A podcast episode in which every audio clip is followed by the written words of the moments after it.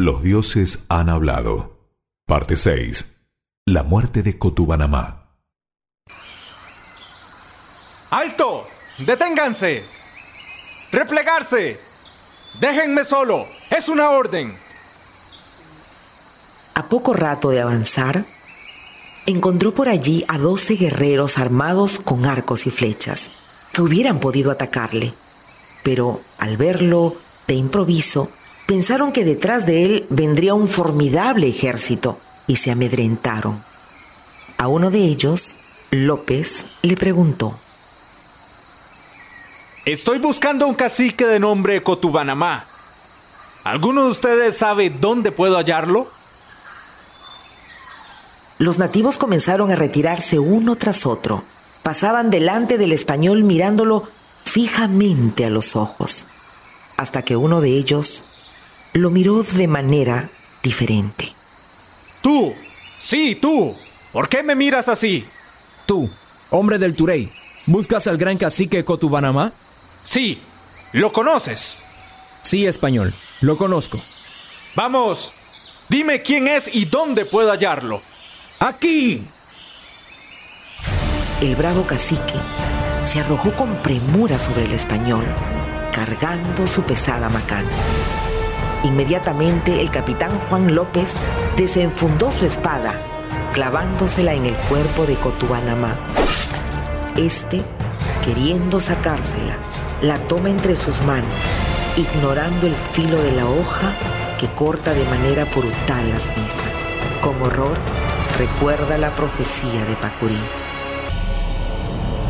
Este hombre arremeterá contra ti con sus armas construidas no de dura madera de palma, sino con los mismísimos rayos del sol, del cual tienen el brillo y el calor, pues el solo contacto con su filo quema como el fuego, produciendo heridas y sus reflejos son cegadores.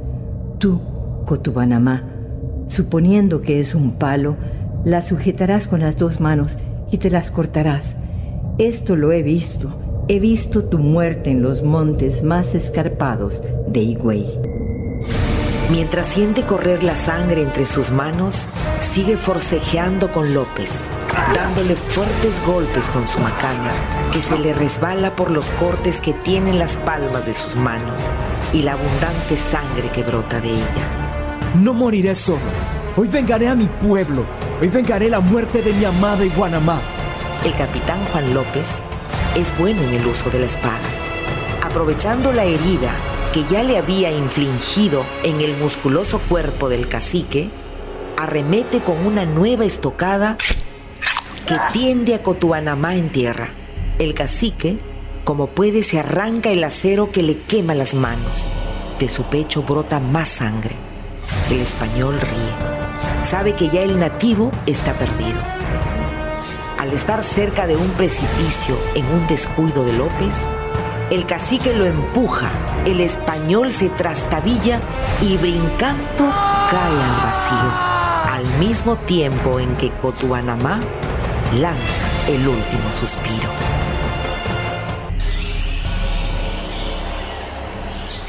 Los hombres del bravo capitán español, al escuchar los gritos, llegan corriendo a socorrer a su jefe, pero solo encuentran el cadáver del cacique a un lado del precipicio. Uno de ellos, tomando un arcabuz, hace un disparo de aviso al aire para que los hombres de Esquivel sepan que fue abatido Cotubanamá.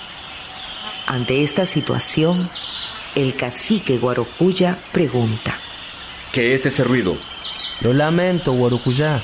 Ese disparo que has escuchado es para dar aviso que Cotubanamá ha sido vencido. Mientras reducen a todos los guerreros y al cacique Guarocuya, algunos soldados españoles, embriagados de adrenalina y sangre, intentaron quemar vivo en una hoguera al cacique, pero Esquivel lo impidió. ¿Están locos? ¿Aún quieren más sangre? ¿No les alcanzó con la barbarie que hemos desatado en esta tierra? Si alguno de ustedes se acerca al cacique con malas intenciones, lo degollaré, yo mismo con mi puñal, ¿está claro? Tenemos órdenes de llevarlo con vida a Santo Domingo a la presencia del gobernador.